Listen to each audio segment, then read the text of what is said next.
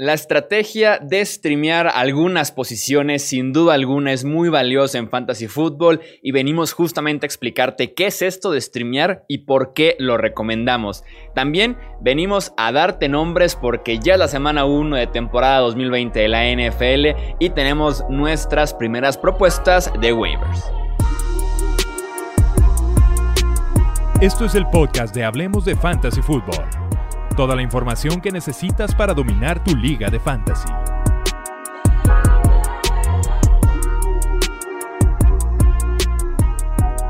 ¿Qué tal amigos? Bienvenidos a un episodio más del podcast de Hablemos de Fantasy Football. Yo soy Jesús Sánchez y es un placer que me acompañen para hablar justamente de Fantasy Football y como les digo, ya semana 1 oficialmente de la temporada, así que venimos a platicar primero de waivers, pero ya tendremos episodio también para dar la previa de cada uno de los partidos y también muy importante la estrategia de streamear algunas posiciones, la cual a mí me encanta y ya sabrán de qué se trata justamente esta estrategia. Me acompañan mi amigo Arturo Stedner. Arturo, ¿cómo estás? Bienvenido.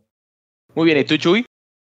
Muy bien también, muchísimas gracias Arturo. Y también está presente aquí en, el episodio Wilmar Chávez. Vamos entonces a platicar sobre la estrategia de streamear estas principales posiciones. Yo en el día con día de mis ligas de fantasy lo hago por lo menos con defensiva y con kicker. Esto de streamear se trata de cambiar semana a semana, por lo menos. También lo puedes hacer cada 15 días, eh, dependiendo de cómo te vayas acomodando con la temporada. Pero se trata de cambiar de eh, jugador titular pero al nivel de hasta soltarlo, dejarlo libre y traer a alguien nuevo. Es muy, es muy aplicable con defensiva y con kicker, pero también es común con quarterback y a veces por necesidad también con la posición de ala cerrada. Es encontrar el enfrentamiento que te guste para esa jornada si le va mejor que la defensiva que ya tengo alineada desde hace 15 días, me gusta más otra, suelto esa que estaba alineando, me traigo en la agencia libre esta otra defensiva y me la juego con ellos una semana. Siguiente semana tengo otro buen enfrentamiento eh, que está disponible ahí en Kicker, insisto, defensiva, tight end, quarterback, dependiendo de qué eh, tan profunda sea la liga, qué tan cómodo se sienta con esa estrategia. Se trata de soltar y agregar conforme avanza la temporada e irte jugando semana a semana. En tu caso, Arturo, cuando aplicas esta estrategia de, de streamear, ¿te sientes cómodo, te gusta, no te gusta? Pues de hecho, yo suelo hacerlo igual que tú, Chuy, este, básicamente en, pateadores y en defensivas. Creo que es bastante eh, efectiva. La, verdad es que si lo ves desde el punto de vista del draft, no considero que valga tanto la pena eh, elegir defensiva y, pateador. Eh, yo preferiría en, lo, personal eh, pues tomar un, receptor o un corredor que te puede dar más profundidad en la banca y al momento de, pues, empezar de, semana uno, eh, hacer el cambio y, soltar al, por así decirlo, al más débil. Sí, 100% es lo mejor también. Yo en el draft que tuve hace unos días, también me la jugué sin kicker, sin defensiva. Y ya más adelante voy a analizar justamente qué me gusta para la semana 1, porque va a haber muy buenas opciones. Si nos vamos con kicker o con defensiva en este caso, estamos hablando de que eh, está disponible la defensiva número 12, número 13 en la agencia libre o el kicker número 12, número 13, que nos puede rendir bastante bien y que no es tan importante o no nos va a estar ganando constantemente la defensiva y el kicker el enfrentamiento. Es solamente para sumar puntitos para no dejar en blanco, que nos dé una buena cantidad semana a semana y que el resto del equipo, que se entiende que está más trabajado porque invertiste más rondas del draft en las otras posiciones que dejan más valor, sean esas las que realmente nos ganan el enfrentamiento. Eh, ¿Tú qué opinas de esta estrategia, Wilmar? Eh, completamente de acuerdo con, con eso, Chuy. Yo también hago lo mismo y no solo porque en este momento, cuando suelte, cuando decida tomar mi defensiva, va a estar la, la defensiva 12 o 13 disponible, como bien dices, sino porque cada semana hay defensivas que se pueden utilizar una semana y volverla a soltar. Justamente como tú hablas de las, de las ligas de Hablemos de Fantasy que draftamos la semana pasada, en la liga que yo estoy participando, está disponible la defensiva de Filadelfia, va contra Washington, yo lo tengo calificado dentro del top 5 esta semana. Siempre va a haber una defensa, un kicker, un coreback con un enfrentamiento favorable que te va a permitir utilizarlo en, en esa semana y ya después la sueltas, vas por otro y sin, sin ningún rollo. Hay que animarse. Yo se le he planteado a dos, tres conocidos eh, que juegan fantasy, tal vez no los mayores expertos. Si les digo, ¿saben qué? Jueguenselo. O sea, vayan con un draft sin defensiva, sin kicker y más adelante se las van arreglando conforme avanza. De verdad que encuentran la manera para ir ahí navegando entre los mares del fantasy con estas dos posiciones. Como que cuesta trabajo si eres un jugador muy clásico del, del fantasy, pero de verdad se las recomiendo al 100% y como dicen, es encontrar por ahí el enfrentamiento correcto con la defensiva y también enfocarse en defensivos individuales. Tal vez, por ejemplo, la defensiva de Washington no pinta como la mejor defensiva y sin duda alguna está libre, pero con el potencial que tienen en esa línea defensiva de las capturas de coreback, de los fumbles, por ahí una intercepción, pueden convertirse con lo individual en una buena defensiva en conjunto, hablando de eh, tema fantasy. Entonces, enfocarse 100% en el enfrentamiento. Y con el kicker, a mí me gusta como darle prioridad a que sea una ofensiva que mueva bien la bola, una ofensiva que, que genere yardas para que el kicker tenga oportunidades de patear un gol de campo, de los puntos extras y demás. Algunos también se empiezan a fijar ya en la parte de quién patea en domo, quién eh, patea eh, con pronóstico de lluvia, pronóstico de nieve, incluso ir sondeando en ese aspecto. Y algo muy importante con los kickers es fijarse en la racha. Kicker es tal vez la posición en el deporte estadounidense que depende más de las rachas, que un bache, por más que seas un pateador futuro Hall of Famer o un, jugador múltiple eh, seleccionado al All Pro, al Pro Bowl, una mala racha y, te puede ir muy mal realmente. Entonces, un kicker enrachado con una buena ofensiva y que por ahí patien domo o patien una situación favorable eh, en un lugar donde no vaya a afectar mucho el clima, puede ser un muy buen pickup días antes de que inicie la, semana. Fuera de, de, kicker y de las defensivas, Arturo, ¿tú streameas alguna otra posición como coreback o, o ala cerrada? Híjole, depende, depende de la calidad de mi, de mi quarterback y de mi tight end. La verdad es que lo que sí suelo streamear pueden ser backups. Eh, no, soy muy aficionado a, no tener un, quarterback confiable. Me ha pasado y sí, sí, definitivamente he llegado a, a streamear quarterbacks y definitivamente tight ends.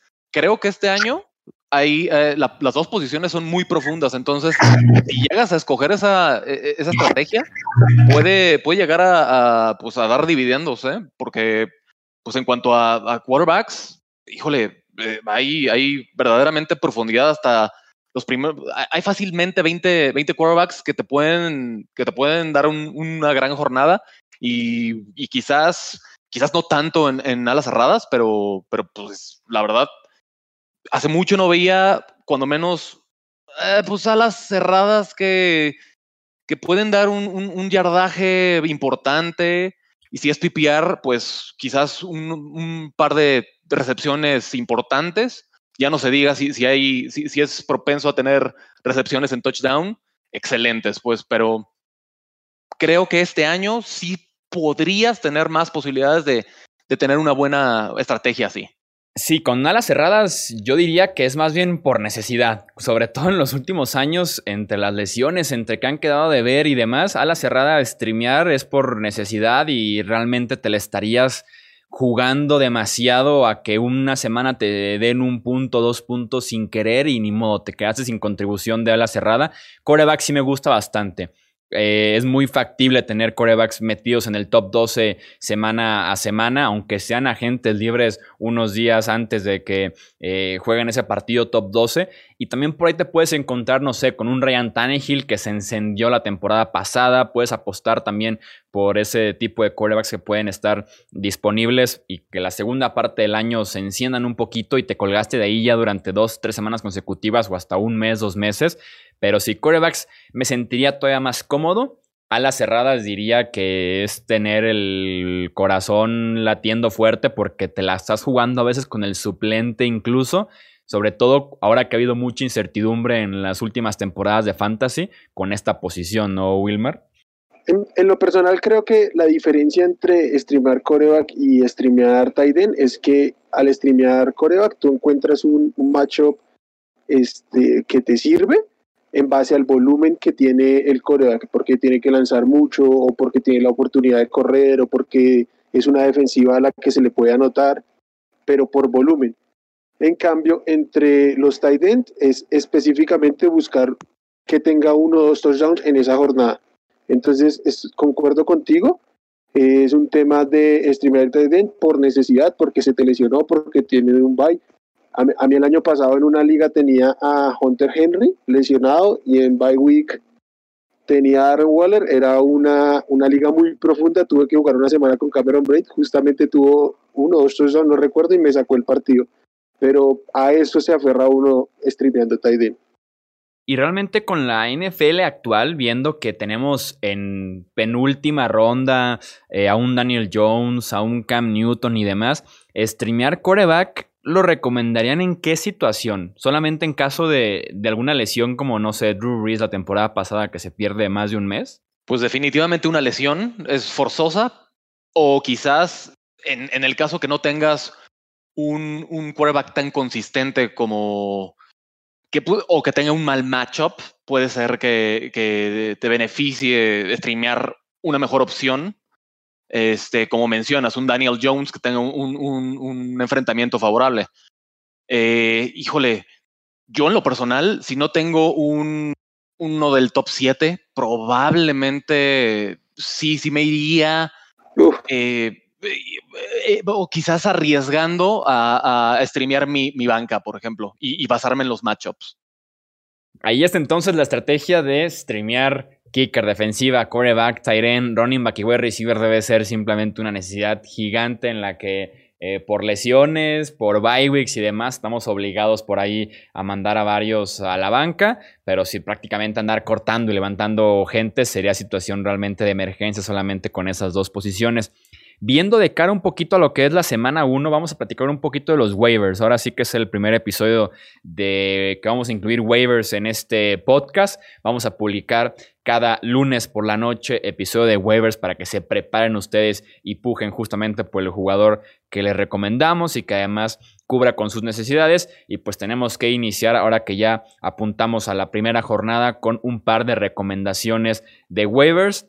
Wilmar, adelante y ahí entre ustedes platiquen sobre las mejores opciones. Bueno, la primera opción que yo traigo es una que le va a encantar a mi amigo Arturo y es un waiver de pánico. Eh, Jalen Records en menos del 30% de las ligas en la plataforma de NFL.com está en un equipo. Todo el mundo empezó a soltarlo en el momento en el que aparecieron las noticias sobre, sobre su, su ausencia en las primeras semanas entró el pánico, la gente que no está muy bien informada em, empezó a soltarlo y hay una disponibilidad muy grande por un jugador que puede ser muy valioso en cuanto esté en el campo y que sin lugar a, dudas tiene serias opciones de ser el mejor receptor de una ofensiva muy, muy prolífica. Estoy completamente de acuerdo contigo, Wilmar. Eh, el único problema que le vería es que quizás no va a jugar una o dos semanas, quizás hasta tres, pero inclusive hay una opción para eso. Yo lo tomaría definitivamente. Y si tienes espacio en tu banca y, te gusta la ofensiva de, de Filadelfia, Deshaun Jackson también está, eh, está disponible en la mayoría de las ligas. Solo está, eh, solo lo han elegido el 27% de las ligas. Entonces, híjole, la, la opción aérea de Filadelfia puede ser muy buena, en, al, menos en las primeras tres semanas para, para Deshaun Jackson y el resto de la temporada para Jalen Raver. Como bien dices, Wilmar, a mí me encanta Jalen Raver. Yo creo que puede superar las expectativas de mucha gente. Sí, a mí, a mí también me gusta Deshaun Jackson, sobre todo si es una liga profunda y si, es, si hay urgencia en la posición, puede ser muy, muy útil en las primeras semanas, porque además Alshon Jeffrey pues aparece ya como disponible pero no sé si podamos fiarnos de él arrancando. Y pues no hay mucho más. Está JJ Arcega Whiteside y Greg Ward, pero mm, si está de Sean Jackson, básicamente va a ser el target más importante después de los Tidens en esa ofensiva. definitivamente. ¿Quién más te gusta a ti, Arturo? A mí, a mí me gusta, ahora le voy a regresar el, el, la flor a, a, Wilmar y algo que me parece increíble es que Preston Williams solo, lo, solo esté tomado el 33% de las ligas. Se me, hace, se me hace un crimen porque, francamente, si lo ves de manera negativa, probablemente va a ser un gran wide receiver 2. Pero uh, creo que todos aquí sabemos que tiene un potencial enorme para ser el wide receiver 1 de Miami. Sí, creo que de lo mucho que, que hemos hablado a lo largo de esta, de esta temporada baja es lo, desapercibido que pasa Preston Williams. Eh, en las conversaciones muchas veces no se mete, mucha gente ni siquiera reconoce el nombre, pues entendible también en, ligas muy casuales, con toda seguridad están, estará en el waiver wire porque, porque no es un, un, jugador muy conocido, no es de renombre, no es una primera ronda del draft ni nada por el estilo. Entonces, a tenerlo en la mira y si está disponible en, en las ligas, también hay, hay que buscarlo. ¿Qué otra recomendación tienes, Wilmar? Y o, otra recomendación que, que traigo es la, el backfield como tal de, de, Jacksonville. Creo que es lo más interesante en cuanto, en cuanto a waiver wise de corredores. Chris Thompson, de, de Sigo y Robinson, que a Robinson lo declararon hoy como el titular. Está difícil un poco predecir quién va a ser el, el running back de los primeros downs, aunque haya nombrado a, a Robinson y, y, los reportes indiquen que están bien contentos en, en Jacksonville con lo que ha mostrado en el training camp. En lo personal creo que, que la mejor opción ahí es Chris Thompson, sobre todo en un matchup nada favorable contra Indianapolis, que seguramente van a venir de atrás. Y entonces creo que es el jugador a tener en la mira, pero los otros dos en ligas profundas, en ligas Dynasty, también a echarle un ojo por si eh, en una o dos semanas y que todavía no aparezca Raiko Amster, eh, puedan ser relevantes y ganarse algún rol significativo en esa ofensiva. Sí, definitivamente coincido, eh, eh, Wilmar. La verdad es que solo está, eh, solo está en el 25% de, de, de, los equipos y, sobre todo, algo de Chris Thompson, y sobre todo es muy probable que Jacksonville vaya de atrás en la mayoría de sus juegos. Entonces, en PPR, Chris Thompson se vuelve un un gran activo. ¿Qué otra recomendación tienes, Arturo? Fíjense que un, un les voy a dar un, un, ala cerrada que a mí me parece increíble y que de hecho puedo hacer mi bold prediction y, y va a quedar en el, eh, entre los primeros 12. Estoy hablando de John Smith, que solo está en el 40% de las ligas. Este, y la verdad, eh, híjole, creo que por primera vez John Smith va a tener todo a su favor. Eh, Delaney Walker ya no está, este, bien por él. Creo que es un jugador sumamente explosivo y sobre todo creo que eh, ah, AJ Brown va a tener coberturas especiales y, pues al final Corey Davis, híjole, va, a tener que va a tener que remar porque qué barbaridad ¿eh? tener esa ofensiva tan terrestre y, híjole, y Tannenhill, híjole, no, no, no es tan, pues digamos que dado a, a, a, apoyarse con sus alas cerradas. Es muy explosivo, pero suele apoyarse mucho con sus alas cerradas, que en este caso creo que se va a beneficiar al 100 John Smith. Wilmar, para cerrar, ¿tienes alguna otra propuesta de waiver? Eh, una vez más me voy a meter eh, como de, de, lleno en un backfield entero y el backfield de Washington con la salida de, de Adrian Peterson. Creo que se consolidan mucho las dos opciones de running backs que tienen ahí, que son Antonio Gibson y Bryce Love. Creo que ambos van, van a ser relevantes para, el, para la ronda en la que se estaban yendo en draft, me parecían interesantes. Y aún en el waiver wire, dependiendo de la liga en la que se encuentre, eh, Antonio Gibson está disponible en el 37% de las ligas que para ser el running back que seguramente va a quedar mejor ubicado esa ofensiva es un número bastante interesante, pero lo que más me agrada es que Bryce Love está libre en el 97% de las ligas en la plataforma de NFL por su valor, por su costo, creo que puede ser uno de los grandes, grandes robos en draft o uno de los grandes reclamos de waiver arrancando temporada para, para llegar y ganarte una liga aportando él muchísimo, muchísimo valor. Sí, de hecho yo a Bryce Love me lo encontré en la última ronda, justamente en la última ronda del draft que hicimos con la liga de Hablemos de Fútbol. Eh, lo encontré en última ronda, obviamente no tomé kicker ni defensiva y por ahí está disponible, tiene un valor interesante, sobre todo ya que tengamos un poquito más definidos cuáles van a ser eh, los planes de, Washington con su backfield. Eh, ¿Tienes una última recomendación, Arturo, o nos despedimos? Bueno, claro que sí. De hecho, ¿qué les parece Anthony Miller como wide receiver 2 de Chicago? Hay muy buenos comentarios del training camp este, para, para Anthony Miller. Creo que puede ser una gran opción eh, buscando profundidad en tu, en tu equipo y basándonos en quizás enfrentamientos, puede ser buena opción. Incluso eh, creo que va, a ser un, duelo de muchos puntos contra, contra Detroit esta semana. Entonces, en caso de que necesiten ayuda en ese en, cuestiones de wide receivers, pues creo que es muy buena opción Anthony Miller. Solo está, solo lo, han tomado en el 39% de las ligas. Así es, ya definido esa batalla de quarterback de Chicago y Anthony Miller pudiera levantar la mano del otro extremo, del siempre confiable y siempre productivo Allen Robinson, pase lo que pase en esa situación de quarterback con los eh, Chicago Bears pues hasta aquí llegó entonces este episodio de Streamers y además platicar un poquito de lo que son los waivers de cara a la semana 1.